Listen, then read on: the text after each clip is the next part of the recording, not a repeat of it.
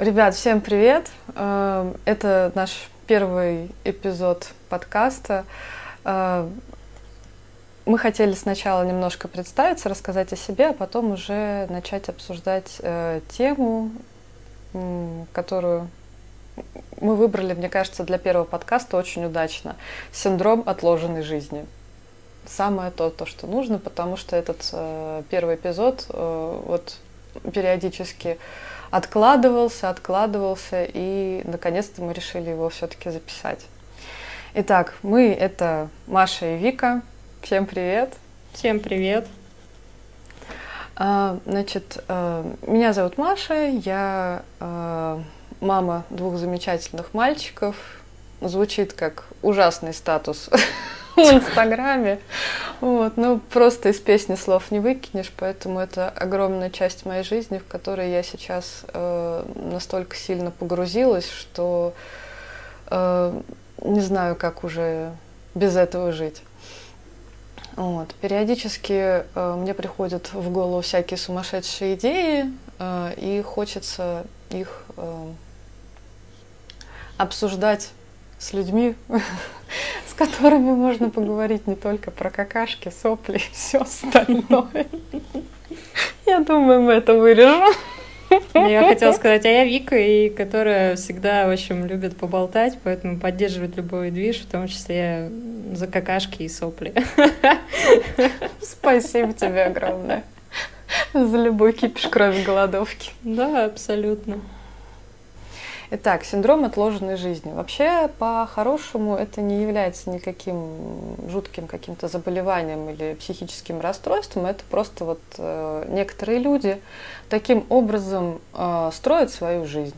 Таким образом они просто живут. Это э, вот такой способ э, проживания своей жизни, когда человек не наслаждается конкретным моментом, а просто вот готовится к чему-то большему. И постоянно откладывает э, что-то на потом.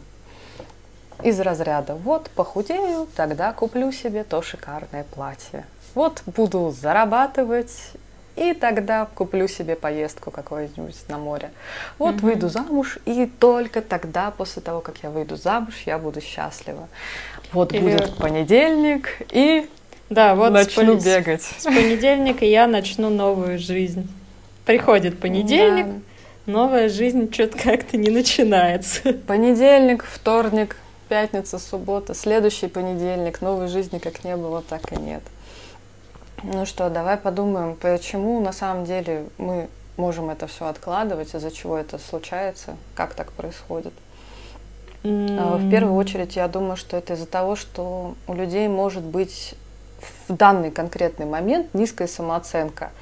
Э, допустим, вот если взять пример, когда похудею, куплю себе то шикарное платье, то я недостаточно хороша для того, для этого платья. Сейчас я недостаточно хороша для этого платья. Вот только когда я похудею, тогда я буду достойна его. Плюс ко всему, страх перед будущим. Mm-hmm. Вот то же самое, что у меня вот относительно каких-то моих проектов, которые я периодически начинаю как-то вот так вот с полпинка заводить. Что скажут люди?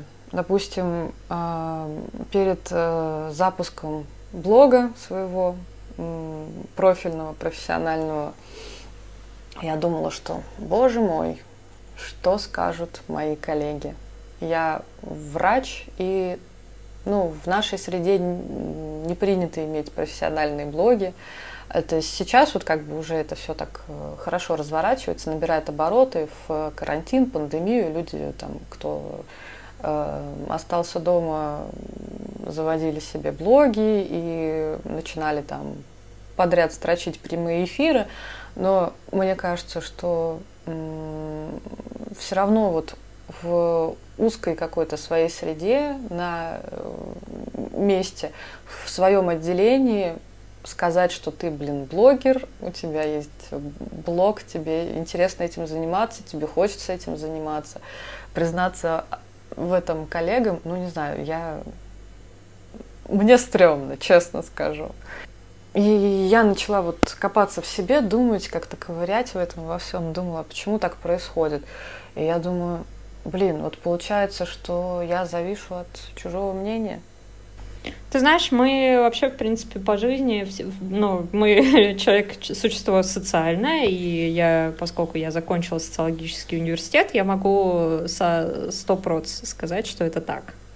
Вот, то есть э, мы продукт, э, 50% продукт биологии, 50% продукт общества, потому что нас воспитывают, нас воспитывают все люди вокруг, и мы не можем как бы из этой системы никак выйти.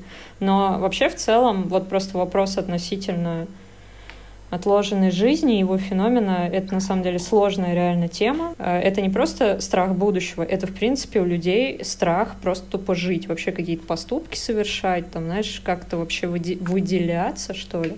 И в целом приходит такая мысль, что, по сути, э, вот этот синдром отложенной жизни — это то, чему нас научили.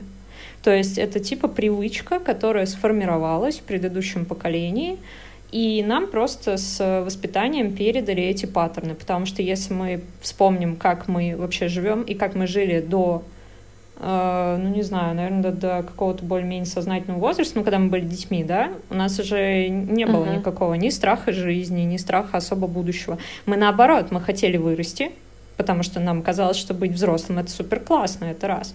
А во-вторых, э, в принципе, ребенок, он каждый день просыпается, для него каждый день как бы мир это, ну, что-то прикольное, типа каждый раз это какие-то новые открытия. То есть в целом складывается ощущение, что мы как биологический вид, да, который вот только в социум ходит, мы первое время вообще, не, видимо, может быть, не понимаем, что происходит до конца, но, короче, у нас нет такого а, барьера на нашу же собственную жизнь. Мы себе позволяем, и нам позволяют как бы одновременно а, и жить и радоваться жизни, и что-то там в ней делать. Причем делать без оглядки на то, что скажут люди. Это потом, как бы, вот это вот, что скажут люди, оно возникает, когда нам социальные нормы рассказывают.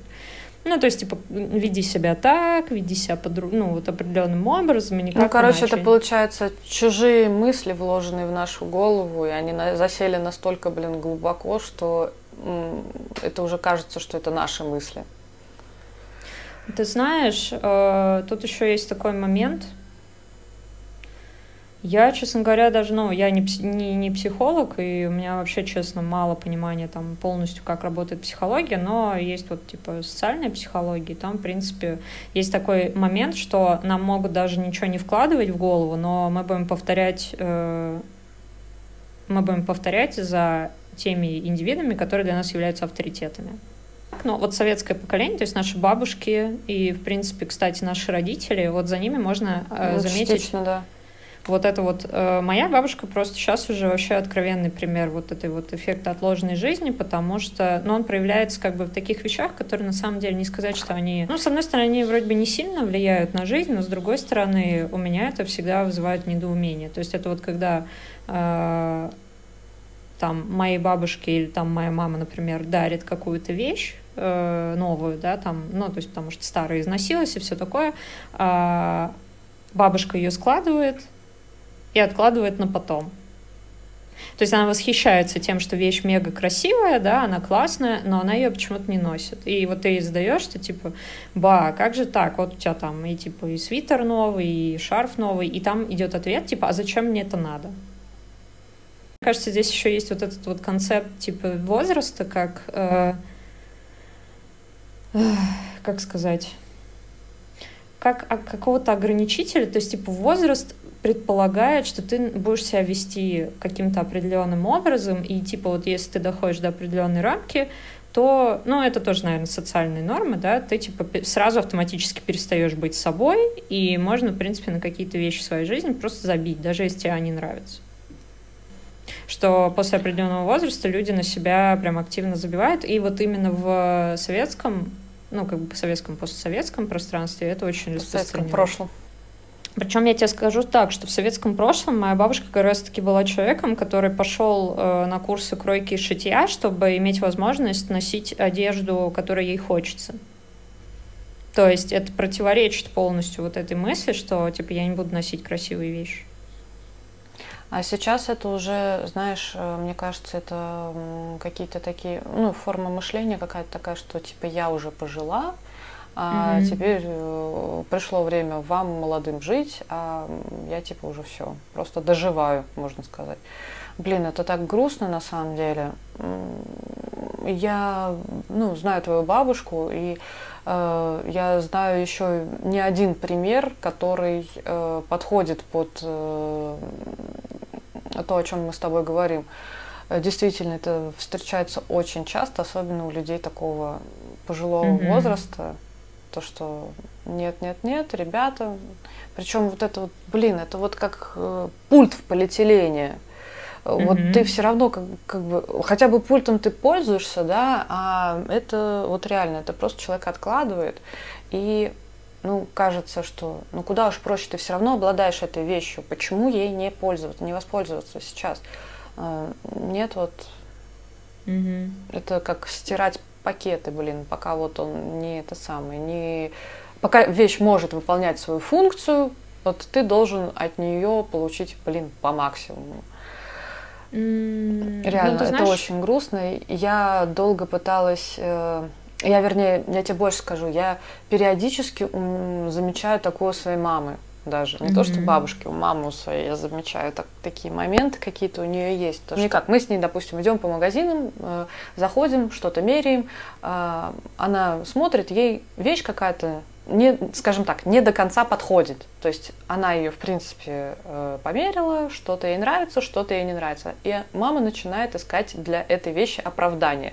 Она говорит, допустим, mm-hmm. вот эти вот пуговицы можно перешить, вот это вот можно типа отпороть, там, я не знаю, сделать короче, сделать длиннее. Это так просто, можно просто раз и здесь сделать. Я говорю, мам, зачем тебе покупать вещь, тратить свои деньги, зачем тебе покупать вещь, которая тебе не нравится, которые тебе не подходят. Mm-hmm. И вот э, это реально вот какие-то вот такие вот советские э, ну, какие-то приветики из прошлого, которые, мне кажется, уже настолько, блин, въелись в человека, что очень тяжело от них избавиться, прям очень тяжело. Причем mm-hmm. она вроде как э, после того, как я э, скажу об этом, она со мной соглашается. Она говорит, нет, а, ну ладно, зачем? Действительно, я буду ее брать, не буду тогда брать, ну пойдем посмотрим что-то еще. Либо там, возможно, какие-то там другие варианты развития событий. Но чаще всего она со мной соглашается. Но при этом, при всем, первая мысль, которая у нее возникает именно вот ее мысль, ну, вот это вот легко переделать. Mm-hmm. Вот. Еще э, я, кстати, хотела сказать, почему это может происходить. Допустим, вот э, в моем случае, мне это прям очень близкий, э, как сказать, пункт, по которому может возникать отложенное, а, откладывание чего-то на потом, это mm-hmm. перфекционизм излишний.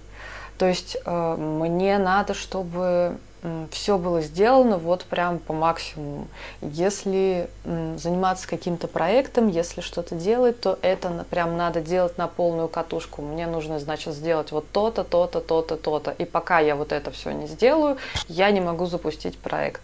Я, блин, столько времени э, буксовала перед тем, чтобы э, начать, там, допустим, тот же самый профессиональный блог, не надо делать идеально, надо делать достаточно хорошо. Вот это та установка, которая мне помогает во многом, допустим, с тем же самым блогом или э, да, блин, просто даже по жизни. Но, э, просто синдром отложенной жизни, как мне кажется, он немножко связан э, с другим. Он связан с тем, что человек сейчас в моменте не ощущает, что он живет. То есть он живет мыслью, что это какая-то подготовительная работа к реальной жизни. То есть сейчас идет какой-то... Это, знаешь, мне почему-то еще кажется, Блин, я на самом деле не знаю, стоит ли нам затрагивать вопросы религии, а то, знаешь, там сразу набегут к нам как бы товарищи и такие, вот, там, вы оскорбили чувство верующих, но на самом деле без всяких там ну, давай просто, наверное, не будем оскорблять, Нет, тогда не набегут. оскорбления не будет, будет просто наверное, констатация факта, но я могу ошибаться, может, ну, возможно, я могу ошибаться, просто если я реально помню правильно, во многих э, как их назвать правильно, вот э, православие, ну, христианство, я, честно говоря, плохо э, ориентируюсь прямо в направлениях, но, по-моему, вообще христианское направление, оно исходит из того, что в текущей жизни человек готовится к, загробной. А, и он, как сказать, зараб... ну, нарабатывает да, да, да. на то, чтобы э, его загробная жизнь была лучшей. Exactly. По Страдает, то бишь. Э, мотивация вести хорошую жизнь текущую, она продиктована uh-huh. тем, что в загробной жизни у тебя будут все ништяки, вообще все. И на самом деле, кстати, я вот сейчас подумала о том, что это не только как бы христианство, это в принципе вообще многие религии, потому что, по-моему... Мне кажется, да, это в большинстве религий такое, то, что ты должен себя в чем-то ограничивать, где-то сдерживаться. Э, ну, я сейчас не беру, допустим, там, не убей, не укради, да, а даже вот уныние, чревоугодие и все остальное, это как бы, ну, такие вроде, кажется, вещи вполне, э, которые в, ко- в которые человек в состоянии провалиться, и кажется, что для нашего современного мира в этом нет ничего предосудительного, скажем так. Но, тем не менее, это осуждается религией. Да, нет, на самом деле чревоугодие у нас э, осуждается обществом, потому что прямой эффект чревоугодия – это, ну, там, сейчас зачастую излишний вес, и я не хочу заниматься фэт-шеймингом, я нормально отношусь к людям с разным весом, ну, мне в целом э, это не мое дело. Но э, в нашем менталитете это ассоциируется с болезнью. Я в целом, я, наверное, атеист или агностик, поэтому я в данном случае многих вещей просто не понимаю, не воспринимаю и не живу по, по ним. Я, и при этом самое парадоксальное, что я при этом реально стараюсь как бы вести себя прилично в этой жизни, потому что э, я не верю, что будет загробная, ну правда. Дром отложенной жизни, на самом деле у них там несколько направлений, э, которых они придерживаются. Это на самом деле сценарии жизненные, которых они придерживаются. То есть один первый сценарий это э, как бы это не жить свою жизнь, потому что там страшно, непонятно, либо они почему-то считают, ну, может быть, да, это действительно связано с низкой самооценкой, они почему-то считают, что они, типа, недостойны сейчас жить, и им надо сделать, uh-huh. выполнить ряд условий, э, которые, после которых они станут достойными жить, и тогда все изменится. Uh-huh. Вот, а, это первое. Второе, это они живут чужой жизнью, это когда они решают чужие проблемы. То есть они на свои проблемы забивают, но решают чужие. Вот, я, в принципе, могу так сказать э, про... Мне кажется, что вот частичный вот этим вот э, синдромом отложенной жизни в таком случае реально страдают люди, которые сейчас являются обычными работниками. Потому что ты сидишь на работе, да, ты можешь работать э, на работе, но ты, по сути, реально, ну, как бы, да, ты решаешь работу, но ты решаешь работу и задачи другого человека — да, ты зарабатываешь за это деньги, но это, в принципе, не твоя, ну, не совсем твоя жизнь. Это если э, взять такого работника, который приходит на работу, чтобы деньги получать напрямую, да, то есть мы не говорим о креативном труде, где человек кайфует, его это заряжает и так далее, потому что по большому счету для большинства людей это не так. Они ходят на работу, чтобы получить зарплату. Это вот, ну, типа, ситуация стандартная. Только вот дополнить, уточнить, я еще на самом деле нашла интересный э, как бы повод не жить собственную жизнь, угу. а все время откладывать. Это вот мне кажется тоже часто встречающаяся такая проблема. Это э, установки, которые в детстве дают человеку э, те же родители или общество или как угу. что-то еще. Вот, в том числе там демотивирующие, если там девочки с рождения говорят там вот тебе надо похудеть, ты жирная, там, ну ладно, хорошо, допустим, родители не скажут. Не, они так жирная, и говорят, да. А, ну, хотя да, никто не ранит Ник... нас так, как родные люди. Да, да. Вот а, тебе надо похудеть, и ты красивая только когда ты худая, то, естественно, девочка там вырастает в женщину, и она будет считать, что вот она недостойна этого платья. Да? Вот сейчас mm-hmm. она некрасивая, и она будет красивая только когда она похудеет. И вот тогда-то и начнется mm-hmm. вот жизнь на полную катушку. Человек не может не видеть разницы между мечтой и целью. То есть мечта это что-то такое вот воздушное, эфемерное, что-то недостижимое. А цель – это, как бы сказать, э, конечная точка пути. То есть есть определенный путь, есть определенный план по достижению этой цели. Угу. И э, человек видит цель и строит уже планы по, ну, как бы, ее достижению, что надо сделать, сколько денег там условно потратить, э, что надо э, там какую подготовительную работу провести, кому позвонить, с кем договориться и все остальное. Вот. Соответственно, человек не видит разницы между этими двумя понятиями и как бы строит свою жизнь не исходя из э, целей, которые ему необходимо достигать, а просто вот он живет мечтой. Вот я хочу просто, mm. ну, не знаю, там, хочу да, много, кстати. много денег, но как их заработать? У меня плана нет, называется. И ты ждешь, как в фильме, что на тебя упадет чемодан денег, а, ты вдруг станешь резко богатым просто за счет того, что ты есть, и все будет классно у тебя. Просто в один день, вот реально, вот как бы все эти стратегии, они все строятся вокруг какого-то события, которое должно кардинально изменить жизнь. При этом сами люди э, ничего делать не собираются. Ну, либо не стараются реально, либо не понимают, да, как, кстати, или не хотят. Кстати, что я еще хотела сказать, мне кажется, еще тут имеет место быть такая, так, такая вещь, как э, нежелание брать ответственность за собственную жизнь.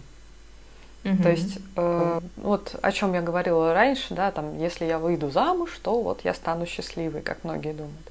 То есть я сама не в состоянии сделать себя счастливым человеком. Я не могу быть счастлива, пока э, не появится какой-то второй человек, который уже сделает меня счастливой. Угу. И это, блин, это так грустно, когда человек э, вот внутри себя, в своей голове не может э, даже просто допустить э, мысли о том, что, блин, а я ведь сам могу все. Я могу быть счастлив, я имею на это право, я могу быть счастлив, я могу, я, я могу все что угодно вообще. Вот эти вот, блин, ограничивающие установки, кстати, может быть, это тоже вот идет из детства, когда вкладывают вот это вот в голову, блин, либо родители, либо там какие-то общества, как угодно. Вот, то, что, блин, девочка может быть э, счастлива только в браке. Там, вот все принцессы, а они там счастливы только, когда они встретили своих принцев. Без принца mm-hmm. ты просто вот золушка, которая там надраивает полы люди живут, на самом деле, в нашей реальности. Вот мы видим, женщины живут, и правда, и это, э, блин, это так классно. Им вот э, по кайфу заниматься тем, чем они занимаются. Они, может быть, там и думают о том, что, ну да, пусть у меня там будет какой-то молодой человек там или партнер, э, там, в общем, кто угодно. А, это не ключевой момент в их системе координат, это не а, цель жизни, что вот надо выйти замуж, а это просто вот это как один из кирпичиков э, в формировании вот этого вот огромного здания своей самореализации своей жизни. Просто цель выйти замуж это вообще достаточно такая цель, очень, э, ну, она реально криповая. Вот я даже другого слова не могу подобрать. Сомнительная, что, да? Да, она, знаешь, даже она сомнительная. То есть ты, типа, связываешь юридически и вообще там всячески себя с другим человеком, но у тебя цель просто тупо поставить штамп в паспорте, даже не задумываясь о чувствах. То есть ты, в принципе, не включаешь эмоциональную сторону, ты смотришь только на факт, типа, тебе кажется, что вот этот штамп, он, типа, что-то на самом деле изменит. Но по факту, как мы видим, э, уже, ну это сейчас, кстати, происходит, уже много женщин осознают, что что-то не сходится. Ну, то есть как-то что-то не так это работает, как uh-huh, оказалось. Uh-huh. Вот. И поэтому, ну, собственно, э, очень радостно вообще видеть, что многие люди начинают, в принципе, понимать, что все в их руках. То, что на самом деле синдром отложенной жизни еще сейчас э, подстегивается немножечко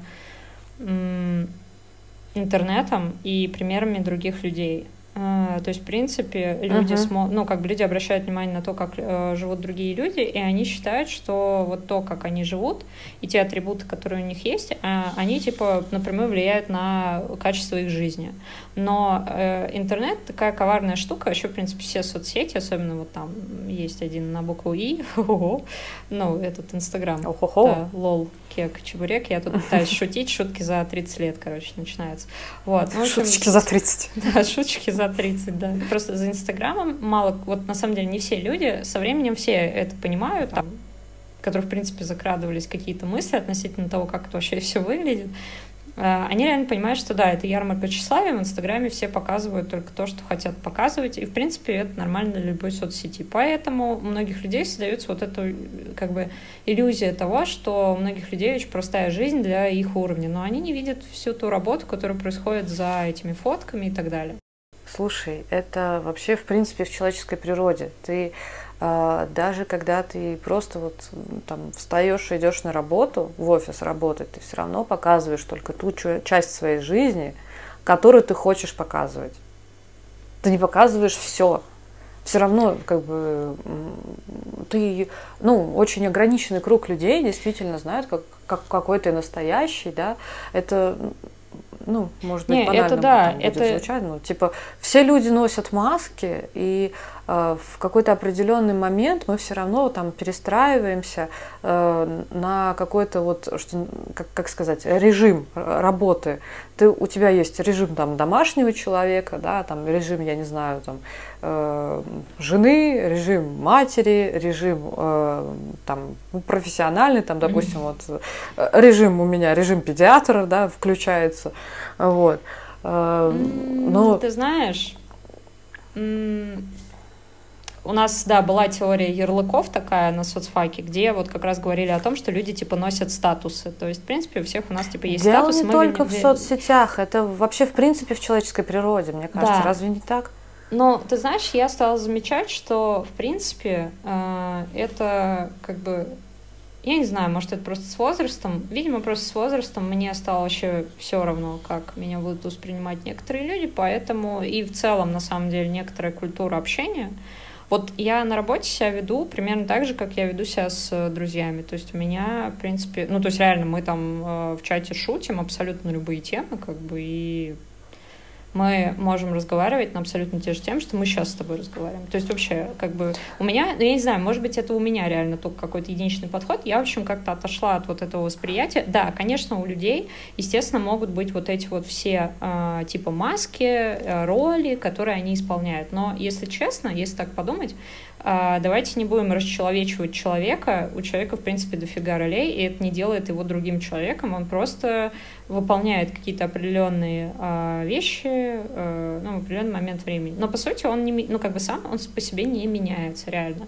Это просто невозможно, потому что просто у тебя твой характер такой, что ты ведешь себя так. Ну да, с какими-то людьми ты ведешь себя э, там чуть по-другому, но по сути э, как бы это, это кстати, не, в том числе продиктовано социальными правилами.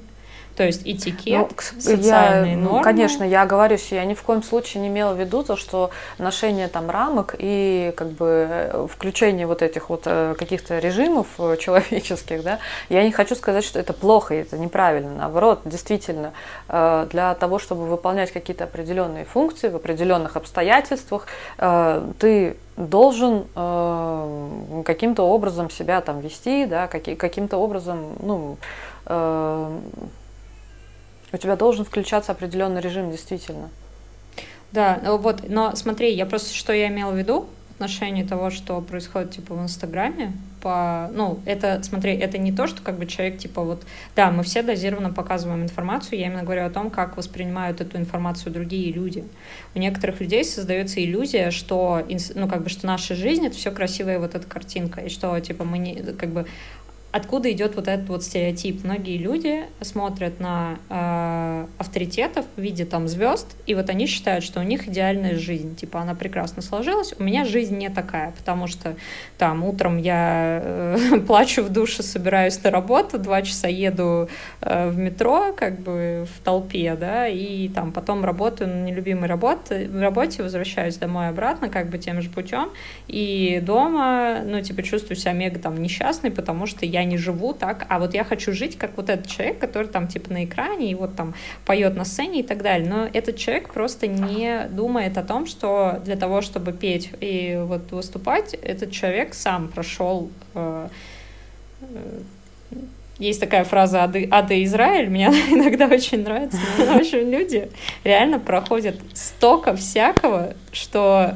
э, а многие другие люди почему-то думают, что в этой, ну, как бы в их жизни этого нет. И сейчас на самом деле идет такой момент в обществе интересный, в нашем российском обществе, потому что на самом деле у нас сейчас а, Блин, на самом деле это плохо, но у нас сейчас люди сегрегируются ровно на, на как бы несколько групп разных, да, но вот как, э, когда происходит сегрегация, выделяются крайне радикальные типа течения, как ты понимаешь. А, то есть uh-huh. основная масса где-то посередине, но э, в пространстве информационном маячит как бы две группы людей. Первая — это те, которые отстаивают позицию, типа «А, я отношусь как всем людям нормально, меня не беспокоит их э, там раса, пол, э, религия и так далее, да, я человек сужу чисто по его поступкам. Если он поступает в целом плохо по отношению к другому живому существу, я его осуждаю. Все остальное не мое дело. И, например, очень много людей, вот конкретный пример, когда люди отказываются от косметики, там еще что-то. То есть они просто снимают с себя вот эти роли и маски. Вот эту, э, ну, в частности, это делают во многом женщины. Они снимают с себя роль, типа, ты всегда должна быть красивой, работать, э, ухаживать Блин, за мне кажется, это детьми. реально, это, знаешь, это можно из одного вот этого вот эпизода, из нашего, столько тем для других подкастов ну, нарезать. На... Э, я сейчас хочу типа перезапустить э, свой телеграм-канал по косметосу. У меня есть телеграм-канал по косметосу, если что. О май гад, слушай, общем... мы можем прикрепить даже ссылку к этому эпизоду на твой oh э, телеграм-канал. Да. Я смотрю, просто реально люди там что-то пишут, делают подкасты, и как бы из ну, я, в принципе... Это я! Да, и это нормально, это прекрасно. На самом деле люди должны реально что-то делать. Я просто думаю о том, что, блин, надо делать что-то реально полезное. И, в принципе, э, это может быть все что угодно. То есть степень полезности. Слушай, не-не-не, подожди, может быть у тебя просто вот это вот э, этот FOMO, который говорят fear of missing out. да, или у меня тоже отчасти синдром отложенной жизни, потому что я э, тоже там либо стремаюсь, либо я у меня как бы в приоритете стоят другой пол задач, но на самом деле мне просто надо поменять свою привычку, мне просто надо сломать свой стереотип, который мне говорит, что, блин, да кому... На самом деле у меня в голове сидит вот эта мысль, что, типа, да кому нафиг надо это вообще, типа, слушать, смотреть, кому это может Слушай, быть интересно. хорошо. Смотри, я сейчас, короче, тебе расскажу, что тебе для этого надо сделать. Смотри, во-первых, а, этот, ну, начинать это все с этим совсем бороться, надо только при условии того, что тебе этого действительно хочется. Не это не чужие мысли, которые вложены в твою голову, не потому, что все побежали, а ты не побежала, и у тебя вот это вот fear of missing out, э, не потому, что, э, блин, ну, что-то я ничего не делаю, мне надо что-то сделать, а то, что ты действительно, вот тебя переполняют какие-то вот идеи и мысли, которые ты уже хочешь поделиться ими с людьми. Ты не хочешь об этом молчать, не хочешь держать это mm-hmm. все в себе, а тебе действительно вот это вот все уже выплескивается из тебя наружу. И я сейчас тебе расскажу, что надо делать, чтобы не жить отложенной жизнью. Потому что что? Потому что Маша подготовилась. Вот. Значит, а, естественно, синдром отложенной жизни это по сути что? Это не делание. Соответственно, противоядие от всего от этого будет что? Действие. Just do it. План простой. Значит, первое, что мы делаем, мы признаем проблему. То, что да, проблема есть, я не живу свою, не живу ту жизнь, которую я хочу жизнь жить. Я не делаю то, что я хочу делать. Я не занимаюсь тем, чем мне хочется заниматься я э, не запускаю свой там YouTube канал, хотя мне это интересно, и я хочу этим заниматься.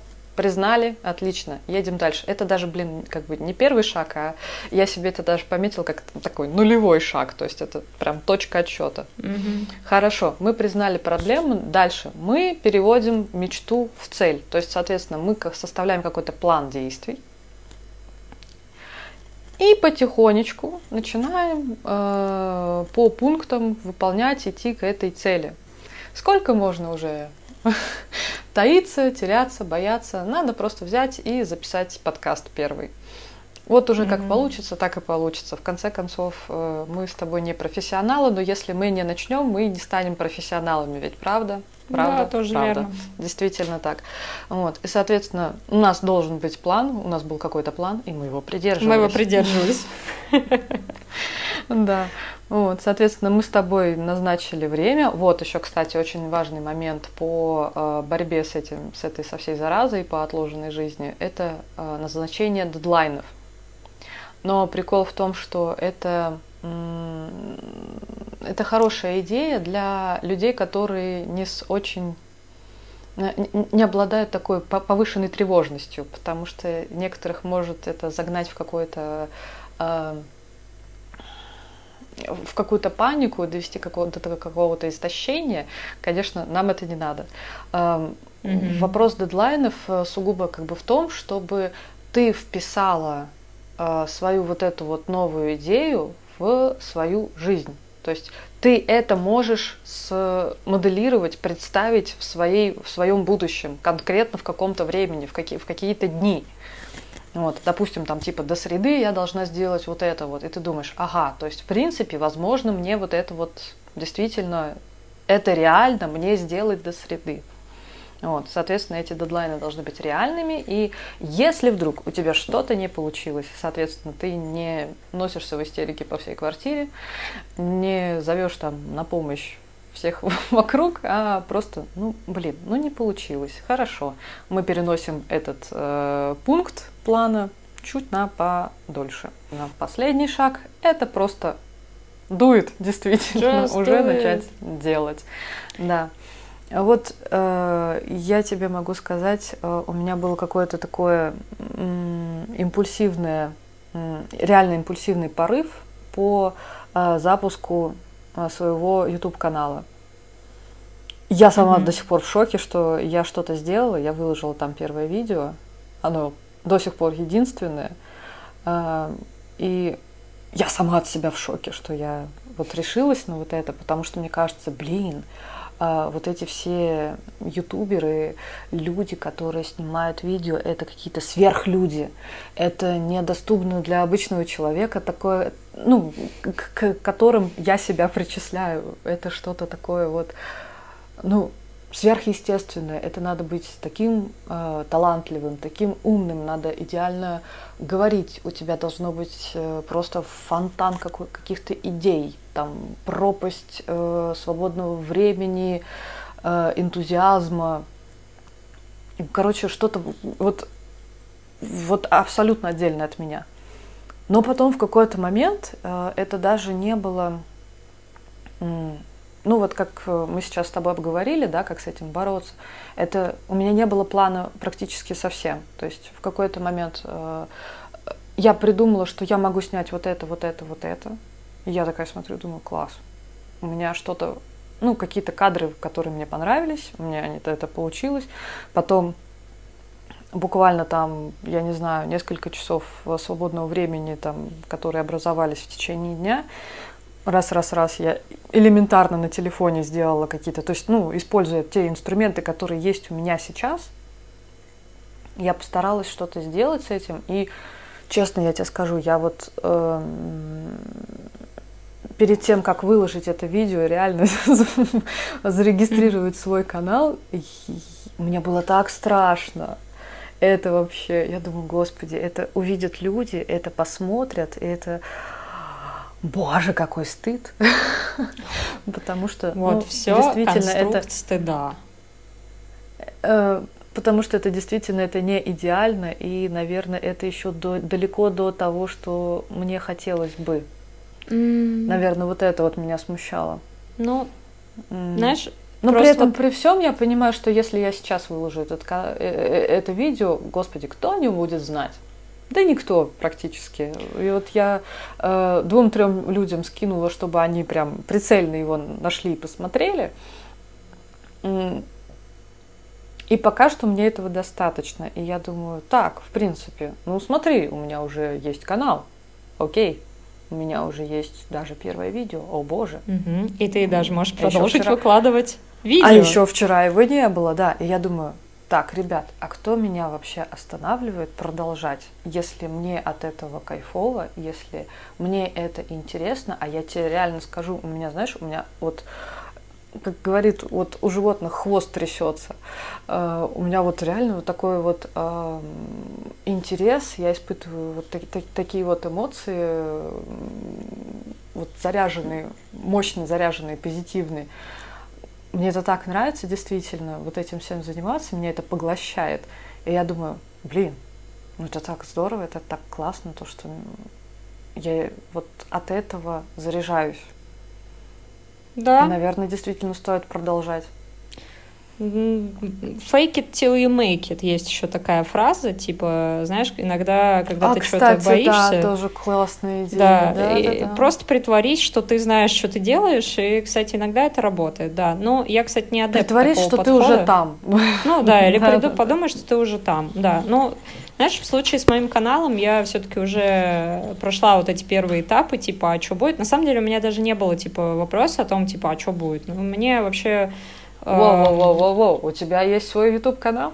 Нет, у меня нет YouTube канала, у меня есть Telegram как бы канал, да? но угу. у меня на самом деле есть Telegram канал, который я вот в принципе думаю его продолжить делать общественно доступным, и в целом э, я на самом деле раньше ориентировалась и думала, блин, надо сделать его интересным типа для всех, но теперь я на самом деле скептически отношусь к этой мысли, потому что так ты будешь полностью зависеть от того, типа, что скажут люди. И, ну, тебе придется делать, как бы, контент, который тебе, ну, может быть, не очень нравится, но который, типа, популярен. Вот в этом, как бы, ди- дикая дичь современного мира. Вот как э, человек, который э, пытается еще вести блог э, инстаграмовский, врачебный, угу.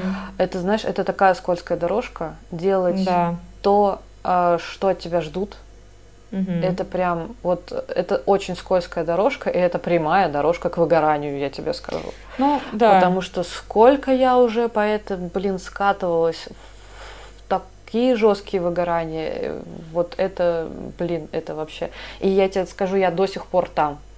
Uh, у меня вот этот весь uh, врачебный блок, он поставлен на паузу именно за счет того, что у меня сложилось такое впечатление, что uh, блин, то, что мне реально хочется там выкладывать, а, это никак не востребовано, и это никому не интересно.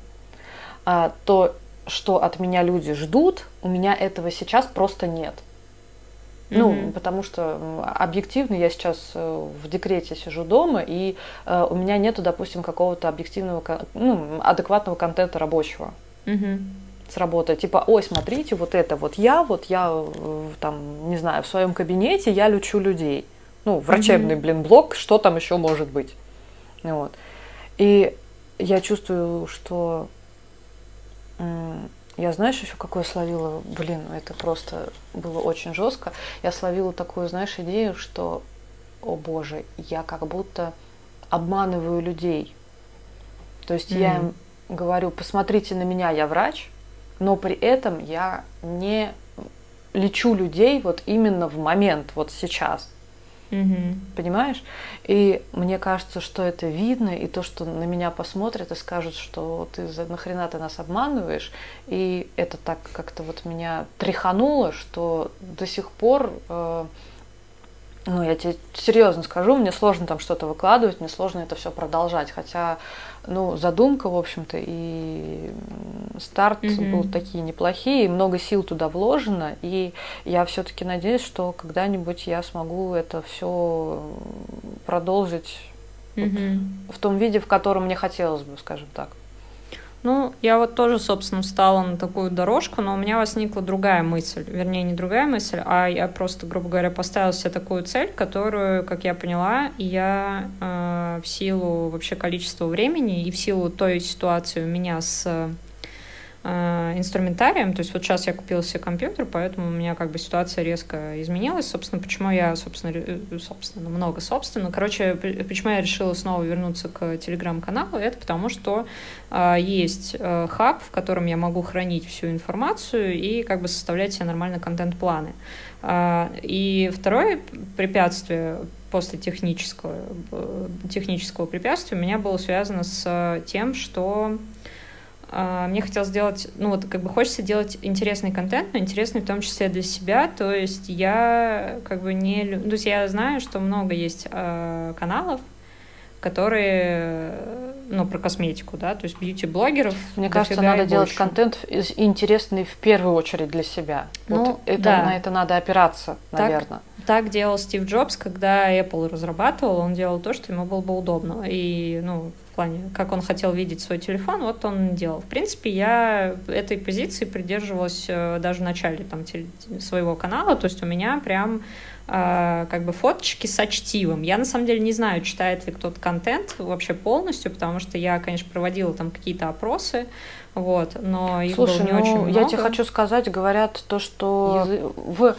русскоязычном сегменте угу. пользователи очень часто именно любят почитать что-нибудь. Вот, не да. прям супер-пупер лонгриды какие-то, угу. особенно если это какая-то их волнующая тема, то ну вообще запросто. Тем более, если читается интересно и легко, ну, русские ну, люди да. любят почитать. Если, если Поэтому это не проблема. Совершенно. Да. Если все-таки кто-то зайдет, зайдет в мой канал, мне кажется, он а, поразится тому, что там и что я говорю сейчас, и как я говорю, потому что там я совсем другой человек. Вот, то есть там такое, это с шутками, прибаутками, матерком и всем такие. А что я люблю делать? Я люблю разносить. То есть я очень люблю говорить и люблю разносить. Поэтому у меня такой как бы э, косметоз-разнос. В общем, я просто решила, что это будет моя фишка, хотя на самом деле э, у меня все еще вот этот кризис идентичности, является ли это моей фишкой, потому что по факту, конечно, э, есть там один, э, в общем, парень на Ютубе, который делает реально там э, стендапы по косметосу, и он такое, он так шутит. Слушай, вот это, мне кажется, тоже очень такая хреновая идея смотреть на других людей.